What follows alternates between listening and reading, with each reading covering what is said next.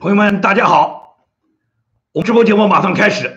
我现在把这个节目打开来呢，是让朋友们看一下声音和画面是否清晰。呃，声音呢，大家呢是否听得很清楚？画面是否清晰？如果是的话呢，大家就告诉我一声。那么呢，我们的节目呢马上就可以开始了。我先调整一下摄像头，调整一下我的座位。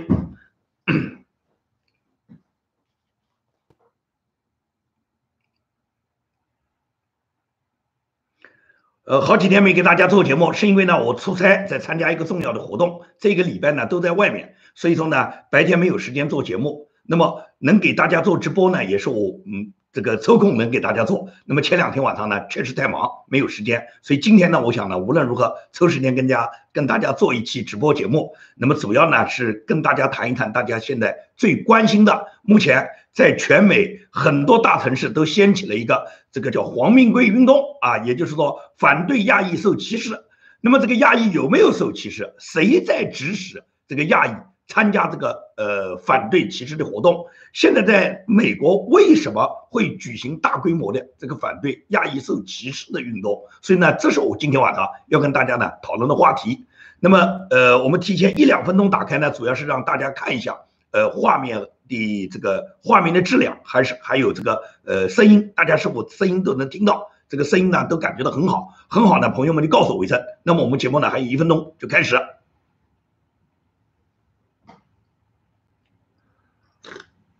啊，有朋友说这个嘴唇太红，这是光线的问题啊。因为我现在处的这个光线呢比较弱，我在我前面呢加了一盏灯，可能呢这是光线的问题。有人问我是不是呃上了口红，没这个可能啊，我哪有这个心思去上什么口红啊？哦，生意很好，好，那么大家认为生意很好，那我们节目就开始了。现在呢，美东时间九点已经到了，那么呢，我们开始今天的节目。那么今天的节目呢，主要是大家看到啊，这个周末在。美国很多大城市，尤其是华人集中的大城市，像纽约啊、洛杉矶啊、旧金山啊，都发起了一个亚裔反歧视的活动。这个亚裔歧反歧视的活动呢，呃，它呢，呃，组织的这个规模很大，很多呢，这个亚裔都参与了，呃，并且呢，有很多亚裔都接到国内来的电话，要求他们积极参与，尤其是。我在网络上都看到有网友反映，是家里面人紧急打电话给他们，要他们参加这个纽约一个华裔的这个议员啊，叫叫孟绍文，是孟绍文组织的这个反对这个亚裔受歧视的一个大型的这个集会游行活动。那么孟绍文作为一个华人议员，他发起这么一个呃反对亚裔受歧视的活动，他真正在背后主使他，或者说呃整个。美国现在各个大城市都同时发起了亚裔反歧视活动，究竟是谁在后面做他的工作？我们就从亚裔呢打出的几个标语，你就可以看到了。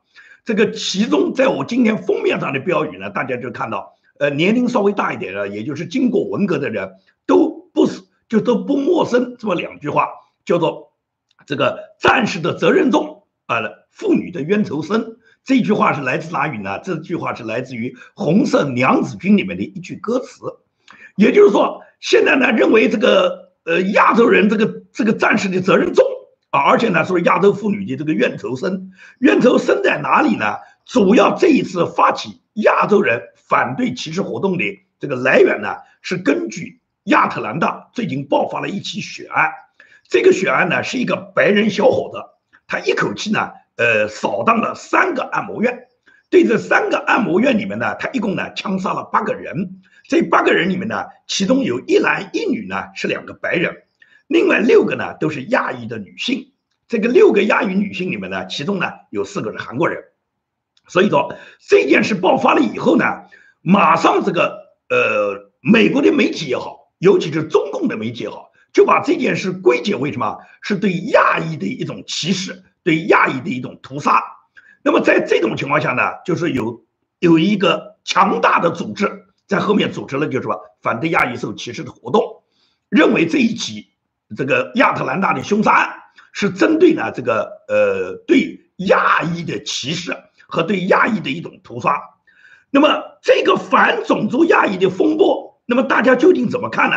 首先，我个人认为亚特兰大的这个枪击案，它呢。不是针对亚裔的，他不，他是一个他是针对这个凶手他自己本人，他有一个性压抑的问题，他自己在警局的交代就说他自己有一个性的瘾，这种性瘾呢，他呢自己不能自控，他把他自己形成性瘾的这个原因呢归结是几个按摩所呢对他的一种勾引和对他的一种引诱，所以他对这个按摩场所呢他就产生了一种仇恨，因此呢他那天晚上扫荡了三个按摩院呢。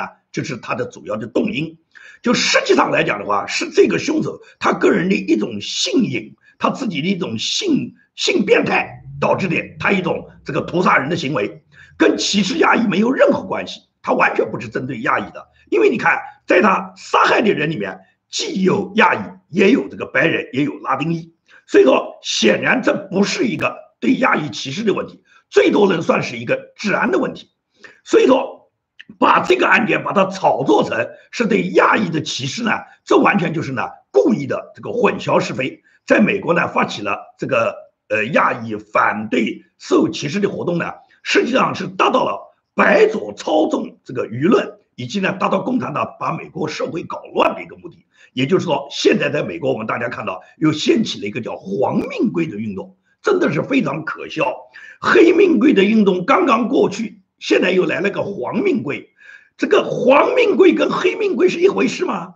当这个所有的侨领按照共产党在背后的布置，在全美国发起了这个黄命贵运动以后，很快就受到人家黑命贵运动的组织人对他的指责啊，也就是黑命贵的运动人要求，要求你们黄命贵搞运动的人要把这个口号停下来，因为什么？你们这个口号就是混淆了运动性质。这是黑命贵的领导人认为啊，他认为你们现在叫黄命贵运动，实际上是削弱了他们黑命贵运动，因为黑命贵运动认为他们的这个运动性质是很正当的，他们认为他们黑命贵的运动是反对白人警察施暴黑人，而旧金山也好，纽约也好，很多对亚裔的施暴者呢，正好就是黑人，所以说呢，现在这个黑人的黑命贵运动的领导者呢，强烈反对你们亚裔。你们这个所谓黄明贵的领导人用黄明贵的这个口号呢，来争取你们所谓反对这个种族歧视。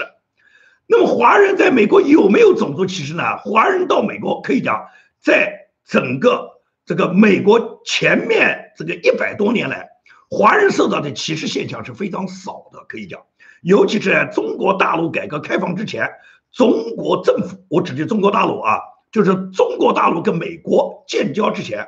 中国大陆没有派出大规模的留学生和大规模的华人到达美国移民之前，美国可以讲，我们所在美国社会上看到的华人，大部分是来自于台湾、来自于香港、来自于就是东南亚国家的华人。这些人，他们到了美国几十年，很少有这些人提到，就说他们有被歧视的经历。包括我本人，虽然我到美国的时间不长，只有这么五六年。但是在我个人的这个生活和我的家庭生活中，我真的没有碰到什么哪一个种族对我们有过什么歧视，无论是白人还是说是黑人，没有人对我们有什么歧视。所以说，用黑白两族来解释歧视亚裔，这完全就是属于颠倒黑白，完全不存在的事。那些自己认为他总是被歧视的人，你要检查检查你自己心里有没有问题。我们可以举几，我们可以举几个例子啊。在一九九一年的时候，当时呢，这个中国大陆来的就是来自来自于华人的一个叫卢刚的一个博士，这个人在爱荷华大学，他呢一共枪杀了五个白人学生，也就是他枪杀的五个白人学生就在二十多分钟就就发生了。那么到了二零零七年，呃，很多朋友应该还记得，当时有一个韩裔叫赵成辉，这个小伙子呢。他在弗吉尼亚理工大学，他呢这个对教室里面的同学呢进行扫射，最终呢就导致了有三十二个同学死亡。那么死亡的人里面绝大部分是白人学生。你看看这两起都是亚裔攻击美国社会、攻击美国学校，然后给美国白人青年和白人和其他族裔的学生造成大量死伤的两起恶性事件。但是这两起恶性事件发生以后，美国发起过这个白人。对亚裔的这个仇恨吗？发起过其他主义要斩杀亚裔、要反对亚裔的仇恨吗？根本没有吧。也就是说，用这个恶性事件发生，把它解释为就是对这个被杀害者的这个族裔进行歧视，这个是完全就是不靠谱、站不住脚的。现在到这个街头上参与孟少文的这个运动也好，参加中国大使馆号召的所有侨领举行的这个反对亚裔受歧视活动的人，他们是带有政治目的的，是被共产党挑唆的。尤其是大量侨领率领他们去，那么一定是这个有目的的。所以说呢，现在呢，这个左派也好，中国中共也好，他们在海外大外宣以及左派的各种媒体上。都在不断的炒作，说是亚裔受到歧视。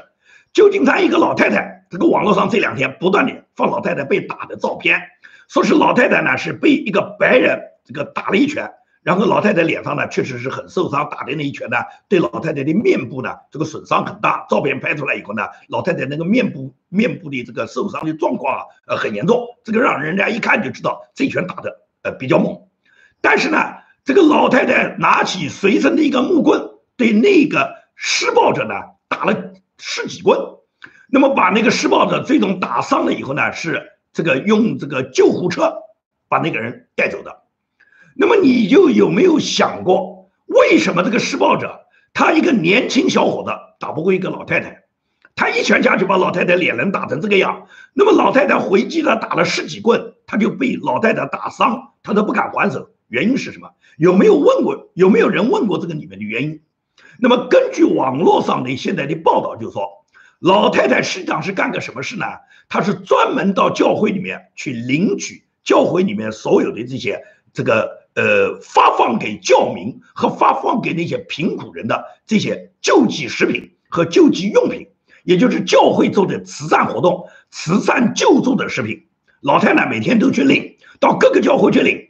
她领过来以后呢，她自己也吃不了，她也不可能。这个有那么大的胃口，因为他领的东西很多啊，他领过来以后，他就把这些东西呢拉到拿到这个街面上去卖，那他这种行为就激起了这个很多领食物领不到的，或者是说虽然食物有很多，但是作为一个正常的人格的人来讲，是不会愿意你去以救济的这个名义去领取各种救济物资，然后不吃你拿去转让，这种行为人家是不能接受。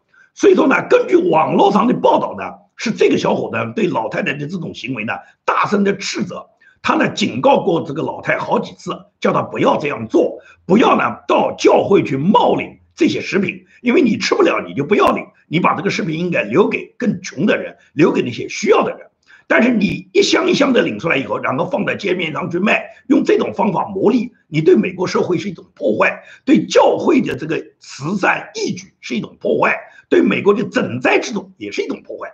所以说呢，小伙子告诉老太，让他不要这样去做。但是这个老太呢是一意孤行，她一直这么去做，那么才发生了这个小伙子呢，他最终就是用拳头去教训了这个老太。当然了，他这一拳可能打得比较狠。那老太呢是有备而来，身边呢是备好了大棍子的。因为你可以想象，如果是一个摆摊的一个老太，仅仅是摆摊卖点小东西的老太，他怎么可能手边有这么一个大木棍？老太拿起木棍对这个人打的时候，那个人自己知道，他动手打老太肯定是理亏的，是是这个冒犯别人在先啊，你武力攻击别人在先嘛，所以呢，小伙子就没还手，没还手，老太就往死里面打了啊。如果这个小伙子还手，你觉得这个小伙子真的打不过这个老太吗？而老太的这种行为，现在呢就变成了什么？变成了一种义举了，说是老太因为是。他不为强暴，被白人打了以后，他奋起反抗，把白人打伤，而且为老太叫好，并且不断的有人在网络上这个发了老太的照片以后，为这个老太呢展开了募捐。那么募捐的这个金额现在已经达到了上百万美元。所以说，那老太她因为吃了这么一拳，她现在变成了华人妇女里面是不畏强暴的英雄了，是反抗白人歧视、黄命贵的英雄了。简直马上要跟黑命贵的弗洛伊德相比了。那么老太呢，还现在呢，光募捐呢就募到了一百多万美元，所以我觉得这是十分荒唐的事情。而这个你后面有巨大的人在运作，谁？就是中国共产党。中国政府看到这个机会来，他就是要搞乱美国社会，就要在美国发起这个华人所谓反歧视运动。因为共产党很清楚，现在在美国社会的华人已经达到了几百万人。啊，那么这几百万华人里面，只要他们共产党通过侨领、通过大使馆组织、通过各地的同乡会、同学会，把这些华人组织起来以后，然后上街闹事儿，以黄命贵为主题，以反对华人受歧视为主题，然后呢，实际上就是加入到跟美国搅乱美国社会的黑命贵运动和他们是如出一辙。那么这个目的就是什么？就是打击美国的这个白人所希望美国能回归的传统价值观，打击美国希望跟中共脱钩、跟中国脱钩，然后美国呢最终能够以美国优先建立美国再次伟大的这条伟大路线。这是中共呢破坏美国的意识形态、破坏美国民主制度的一个重要的一个推手。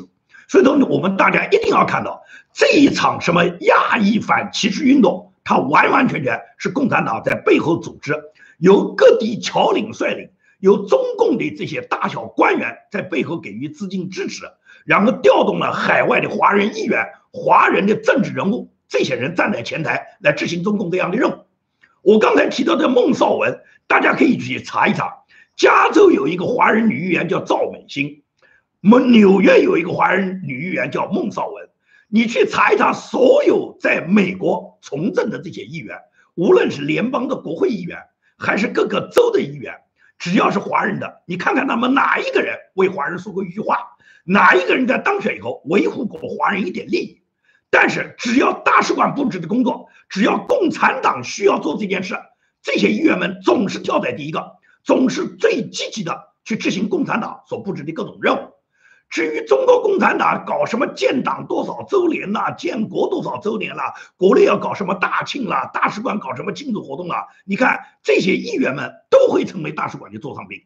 所以说呢，很简单，这个海外的这些华人议员实际上已经是完全被共产党捆绑和渗透，已经完全成为共产党破坏美国民主制度的一个重要的政治力量。那么加上有大量的华人普通民众在大使馆的领导下。在华人侨社这个同乡会、同学会，他们的这些这个互相的这个拉拢下，那么这种这些人通通是参与了美国的这个搞乱美国社会的运动。所以说，我觉得正常有思维的华人是不可能随随便便就参与这个根本不存在你受歧视的这个活动的。我觉得到美国来。尤其是到美国来过几十年的老华人，他们最有发言权。就是他们在美国生活这么几十年，究竟有多少人他们受到了歧视？他们受到什么样的歧视？这种受歧视，你可以拿出明确的这个案例来吗？能看到你受歧视的这个各种这个呃呃，就说有具体的事实吗？我没有看到，而看到的大多数都是当华人受伤，当华人哪个地方受到紧急困难的时候，都是大量的这个美国社会。对他的救助，救助人来自于美国社会的各个族群，不光是白人、黑人，这个拉丁裔、西班牙裔，也就是美国其他族裔的人。当华人民众他们受到各种伤害，或者是在各种危难的时候，他们都伸出自己的手去帮助华裔、帮助亚裔。我没有看到亚裔受到什么歧视。我们很典型，我们可以拿硅谷举例子嘛？大家都知道，美美国硅谷。集中了全世界最优秀、最顶尖的、世界最牛逼的，可以讲就是大型科技公司，几乎都在硅谷。硅谷就是世界五百强的这些大型科技公司有的是。你可以看这些这些全就是统领全球的这些大型科技公司，从我们自己所知道的谷歌公司也好，油管公司也好，推特公司也好，Facebook 公司也好，什么甲骨文公司也好，包括惠普公司也好。这些大型的科技公司，这些在美国这个具有五百强地位的、这个领先全球领先地位的公司，这个公司里面的高管可以讲，高管百分之九十以上的都是印度人啊，都是亚裔嘛，印度人都是亚裔嘛。当，华人成为高管的几乎是凤毛麟角。华人呢，做中层管理人员呢，有一些不多。那么，大部分华人都是马龙啊，这个做基层的这个工作。那么，呃，担任中层管理人员的华人呢？呃，有一些，但是呢，也不是很多。高管那基本没有华人的份，那么没有华人的份，华人从来没检讨过，他们没有他们的份，是因为是歧视你吗？除了你的能力之外，可以讲华人的能力很强，华人也很聪明，华人的智商也很高。但是呢，他在团队里面做领导时候，他把他那个脑筋动足了以后呢，也就是说，他们防人害人之心呢，让别的这个跟他一起工作的团队不能接受。所以说，华人成为这个硅谷高管的人，那么可以讲叫凤毛麟角。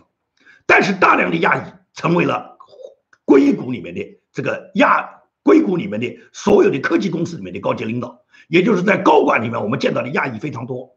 那你能解释这是歧视吗？如果是歧视的话，你觉得很多白人创立的公司，很多五百强的公司，或者是硅谷的高科技公司，绝大部分都是属于白人创立的。我们举例，你比方说谷歌公司也好，这个脸脸书公司也好，那么亚马逊公司也好，这都是属于这个白人创立的。但是这些公司里面的高管，包括这个 CEO，你看谷歌公司 CEO 皮查，他不就是印度人吗？对不对？叫皮柴啊啊，这个呃，脸书公司里面的高级管理人员基本上都是印度人啊。那也就是说，根本就不存在对亚裔歧视的问题，他是照样使用亚裔，认为亚裔里面有很多朋友，有很多亚裔朋友。很优秀，所以说你用这个美国社会来歧视亚裔是根本解释不通的。尤其是亚特兰大的这个案件，把这个案件说成是这个对亚裔的一种歧视，这完全就是共产党在背后作祟。共产党要利用亚特兰大这几个死亡的女性，因为有。大量的亚裔在里面，尤其是有六个亚裔嘛，六个亚裔里面其中有四个是韩国人，利用这件事情以后呢，来炒作这件事，然后呢，来搅乱美国社会。我觉得呢，大家呢一定是能够认得清的，就说通过这件事要看到谁在背后要达到什么目的。因此，我们今天这个节目主要就是跟大家跟大家谈的，也就是呃，不要轻易的加入被别人操控的这种运动，因为亚裔究竟有没有被歧视？我觉得在美国的每一个亚裔。尤其是我们华人，你都应该有切身的感受啊。那么，如果你盲目的卷入这个运动，尤其是在这个运动里面搭载很多私货，那呢就不是你这个呃这一场什么黄明贵运动的主题了。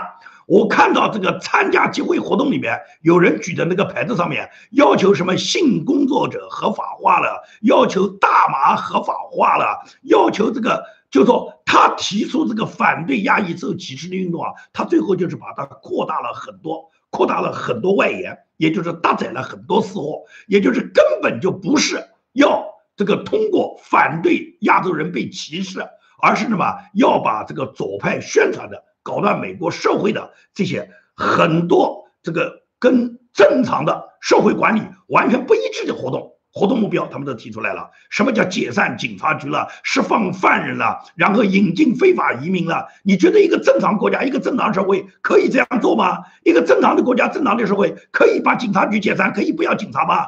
不要警察只是什么？不要警察就放纵了犯罪嘛？那么犯罪横行，谁最终会受到打击呢？你看看，在整个美国社会里面，如果是最终就是那个最弱小的群体是谁呢？那么亚裔毫无疑问来讲是弱小的群体哇！你说亚裔他如果是在进行这个格斗搏打的过程中，你觉得他是能打得过人家白人呢，还是打得过人家黑人青年呢？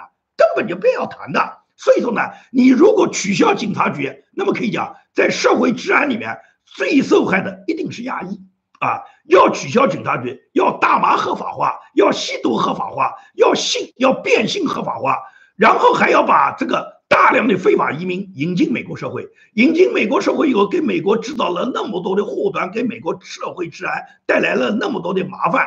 尤其是这些大量的非法移民进入美国社会以后，他们需要大量的政府去救济，救济的钱谁来出啊？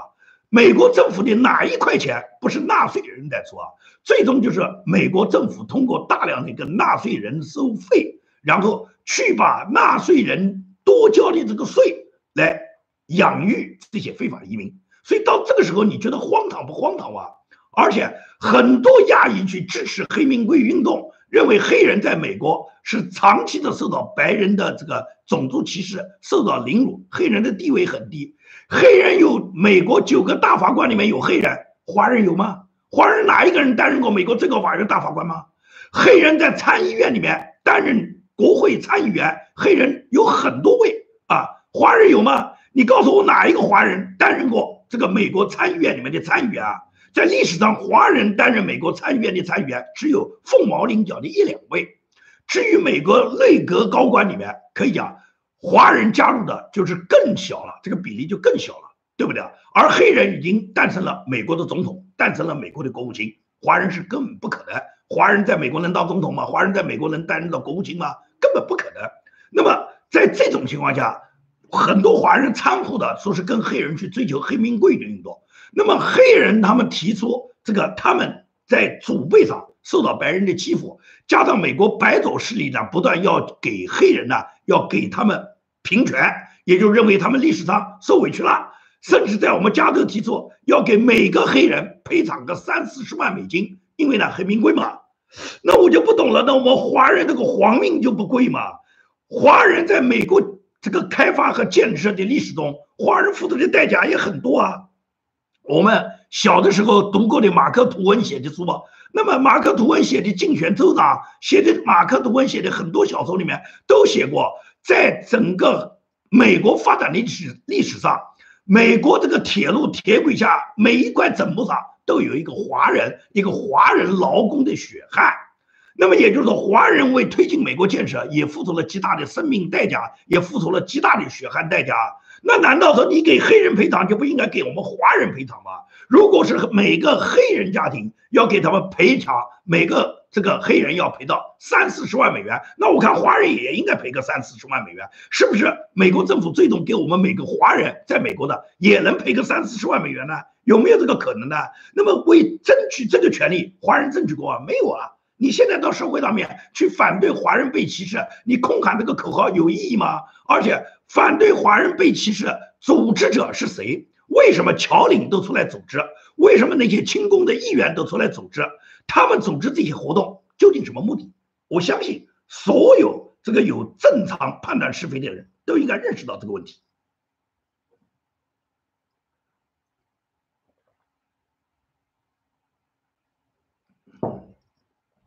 所以说，在这个问题上呢，我觉得呢，它不是一个共性。至于你说华人中有没有个别人受到过歧视，或者哪一个华人因为受到歧视后，他身心受到伤害，我一点都不否认。但是绝对不能把个案说成是共性。也就是说，个别人受到的歧视，它实际上在每个族裔都存在。你觉得黑人没有个别黑人受到过歧视吗？你觉得白人没有个别白人受到过歧视吗？我相信任何一个种族人。他都有可能受到歧视，但是大规模的歧视一定是什么？是来自于某种动力。比方说希特勒，他当年要杀害犹太人，他对犹太人就是种族灭杀。他这种种族灭杀，他不仅仅是种族歧视了，他只要你是犹太人就杀掉。所以呢，这种才是背后有组织的行动，这种才是人们不能够容忍、必须反抗的。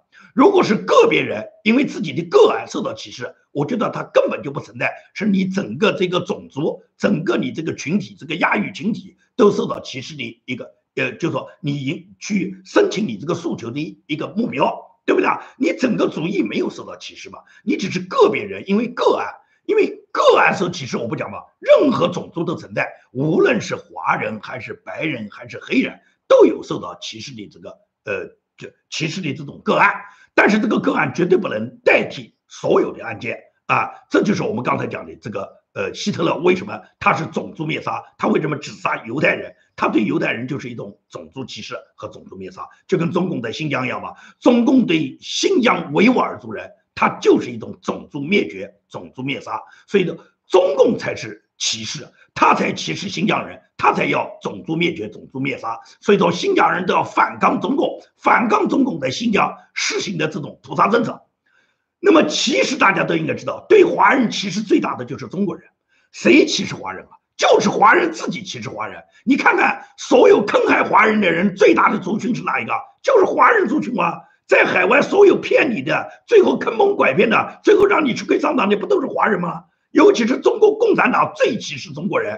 所有中国人在外面备受凌辱，受到的各种不这个种种伤害，他最终来的这个歧视和打击他的这个祸端，不都是共产党吗？只有共产党才是最大的歧视群体，只有中国人才会歧视中国人。说句真话，真正外面主义歧视中国人和你中国人歧视中国人是不能比的。你随便找出各种例子，你都可以看到是华人在坑坑蒙拐骗自己的族人啊！有几个这个其他主义能够骗得了你华人啊？那么骗华人，那不都是华人骗华人吗？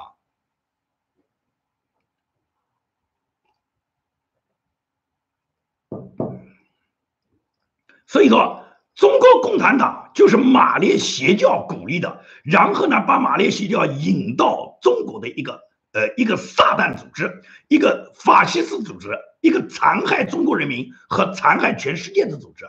整个去年二零二零年，这个病毒不就是中共刻意把它扩散到全球吗？这这个病毒是不是共产党在实验室里面制造，故意把这个病毒这个把它扩散出来？现在我们不好说。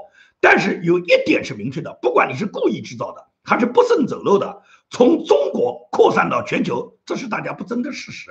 由于中共把这种生化武器和这种病毒病菌把它扩散到全球以后，那么最终就是给全世界带来伤害嘛。那么欧洲也好，美国也好，死了大量的人，大量受感染的人，这不都是你中国恨这个祸害全世界吗？谁歧视啊？说来说去是你中国共产党，你在歧视全世界，你在。可以讲叫种族灭杀，除除了种族灭杀香港人灭杀新疆人灭杀中国族人灭杀本国人以外，中国共产党还在灭杀外国人。可以讲大量的这个死伤，因为 COVID-19，因为这个二零二零年的这个武汉病毒导致的死亡，这不都是中国共产党对全人类犯下的这个罪行吗？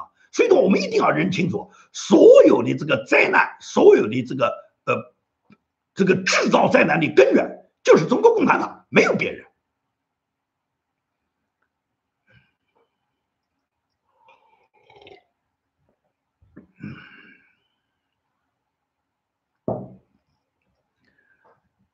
好，我来回答点朋友们的问题啊。这个有朋友呢跟我提到杨洁篪，呃，前两天的这个呃防关于访美，杨洁篪发飙，杨洁篪发飙的事情呢，说中啊，大家都可以看得清楚。这是呢，中共呢就故意的这个制造的，呃，通过杨洁篪他所谓的发飙呢，是给国内打气的。杨洁篪一开始这个在他自己讲话的过程中，本来中美双方是协商好，大家呢各自这个发言两分钟，就是代表团的主要成员，实际上是指。中国的代表团的主要成员就是这个国务委国务委员王毅和这个呃外事办主任杨洁篪，他们两人一人两分钟。美国呢是国安顾问萨利文和国务卿这个布林肯，每人发言两分钟，大家等于每人两分钟开场白吧。结果杨洁篪一口气他一人讲了十七分钟，而且他不给翻译翻译啊，并且他讲完以后，他跟王毅讲说：“王毅你讲两句。”王毅讲说：“你你还没翻译呢。”然后杨洁篪讲：“这还要翻译吗？”也就是杨洁篪言下之意不需要翻译，他讲的是一分钟，不灵感也听不懂，他也不需要美国人听懂，但是他要给谁听啊？给小粉红听啊！这十七分钟的内容传黑国内，给小粉红听以后，小粉红就这样打了鸡血啊！所以呢，这是他的主要目的。也就是前半场开场，杨洁篪发飙，他实际上就是来给小粉红打气的。他这个话是讲给小粉红听的，不是讲给美国人听的。杨洁杨杨洁篪这个人是一个很无耻的中共的一个官僚，但是呢，他呢是出自于上海的底层，这种人呢是属于呢就说是小奸小坏，这一辈子呢就被共产党培养出来的，这个受到共产党党文化熏陶的一个官僚。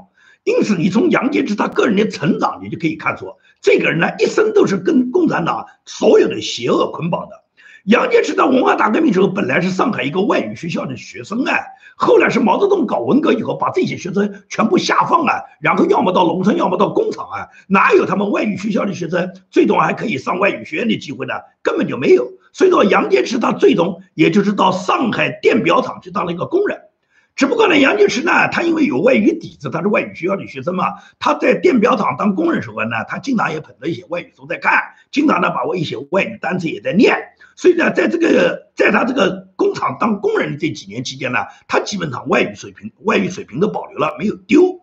后来是什么？后来是到了中美关系解冻，解冻的时候呢，是因为他们这个电表厂呢，当时呢引进了一批设备，引进这个设备里面呢有这个英文的这个。呃，使用说明书，这个使用说明书引进进来的话，这个使用说明书全是英文的啊。那么整个厂里面的基础人员看不懂啊。那么杨洁篪他懂英文啊，所以说就把杨洁篪找出来翻译。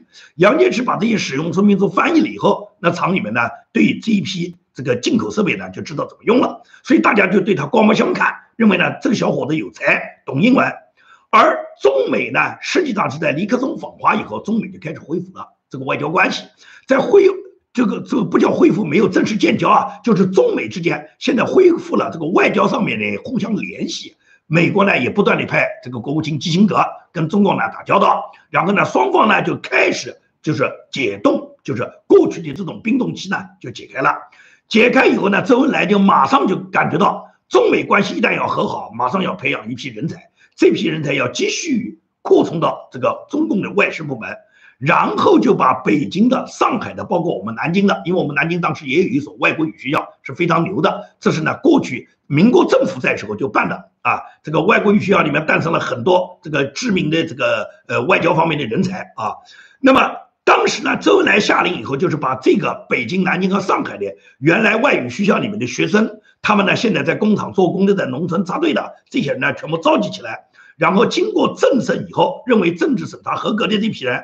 就把他们送到英国去学习，其中杨洁篪就是被审查合格以后送到英国。所以说，杨洁篪到英国先是就顿于英英国的叫伊顿公学，大家都知道，伊顿公学是英国顶级的这个王子学校，是英国的贵族学校。那英国那是绝对的王公大臣才能上这个学校的。那么杨洁篪就在这个伊顿公学里面去留过学，然后呢，他又进入了英国叫巴斯大学和伦敦经济学。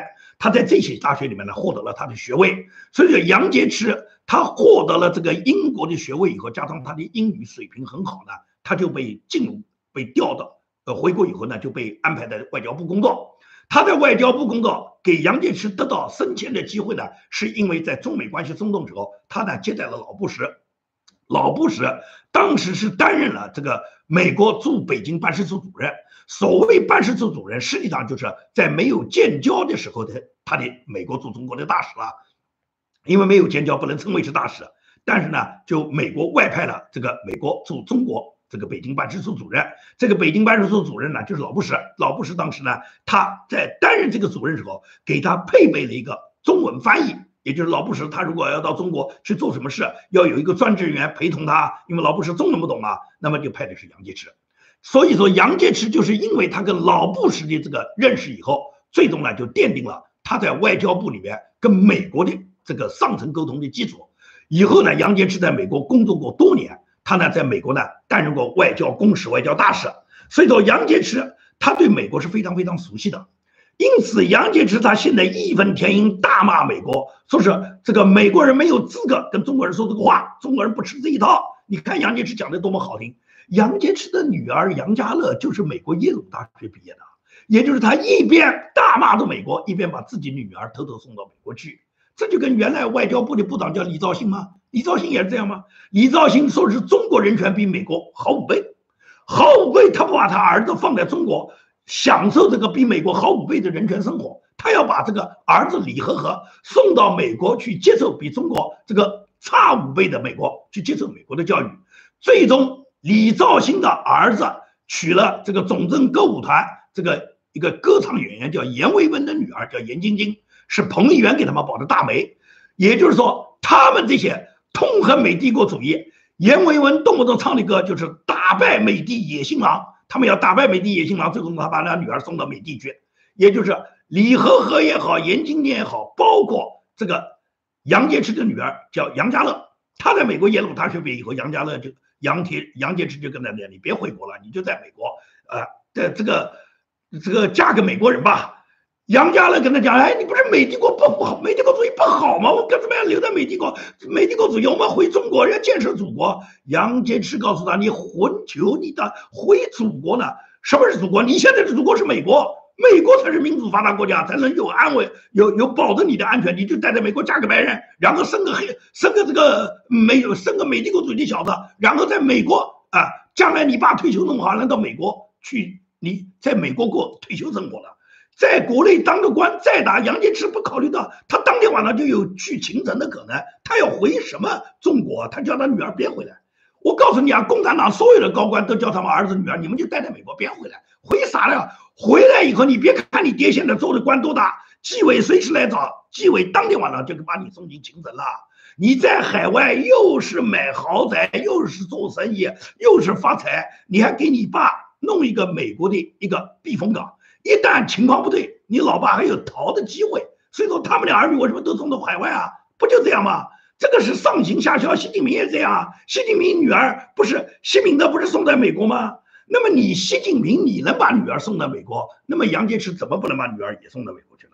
也就是，中国大大小小的官员都可以把自己的儿子女儿送到美国、送到澳大利亚、送到加拿大。你看习近平他全家不是在加拿大，就在澳大利亚，就在美国。既然你习近平中共最高领导人，你可以这样做。那每一级官员也都可以这样这样做，这样的话，也就是变成了中共的官员全部在国家里面当着一个裸官，然后尽情的贪腐，贪完了钱就转移到海外，让自己的儿女在海外呢过着花天酒地的生活，自己在国内呢高喊着这个热爱共产党，高喊着爱国，然后呢痛恨美帝国主义，那边呢到美国帝国主义呢早就安了家。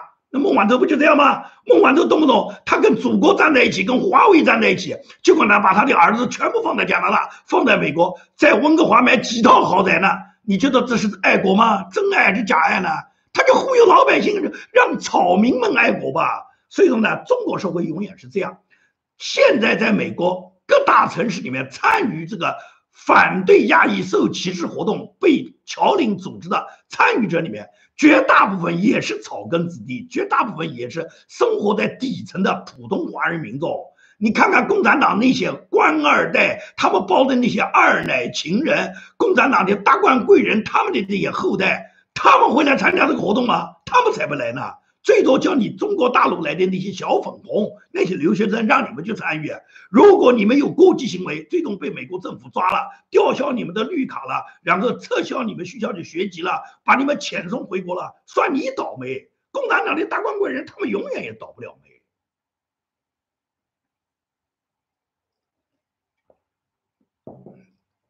好，因为呢，我呢这几天呢活动还很忙。每天白天呢都有很多工作，所以说呢，确确实实呢，我晚上还要做一些准备。因此呢，我给大家直播的节目呢就不能时间过长了。今天节目呢，我就给大家到这里。如果是明天或者后天晚上我有时间呢，我还会给大家在这个时间呢给大家做直播。那么呢，这个我出来这个活动呢，至少要一个礼拜，也就是本周末之前呢，我的录播活动呢还不能够完全得到恢复，也就是我还在外面呢参加呢这个出差的活动。那么我这个出差活动呢，白天呢都没有时间做录播节录播节目的，晚上呢我有空呢，我就给大家呢做一到两期呢直播节目。今天的直播节目呢就到这里，谢谢大家，感谢大家的支持。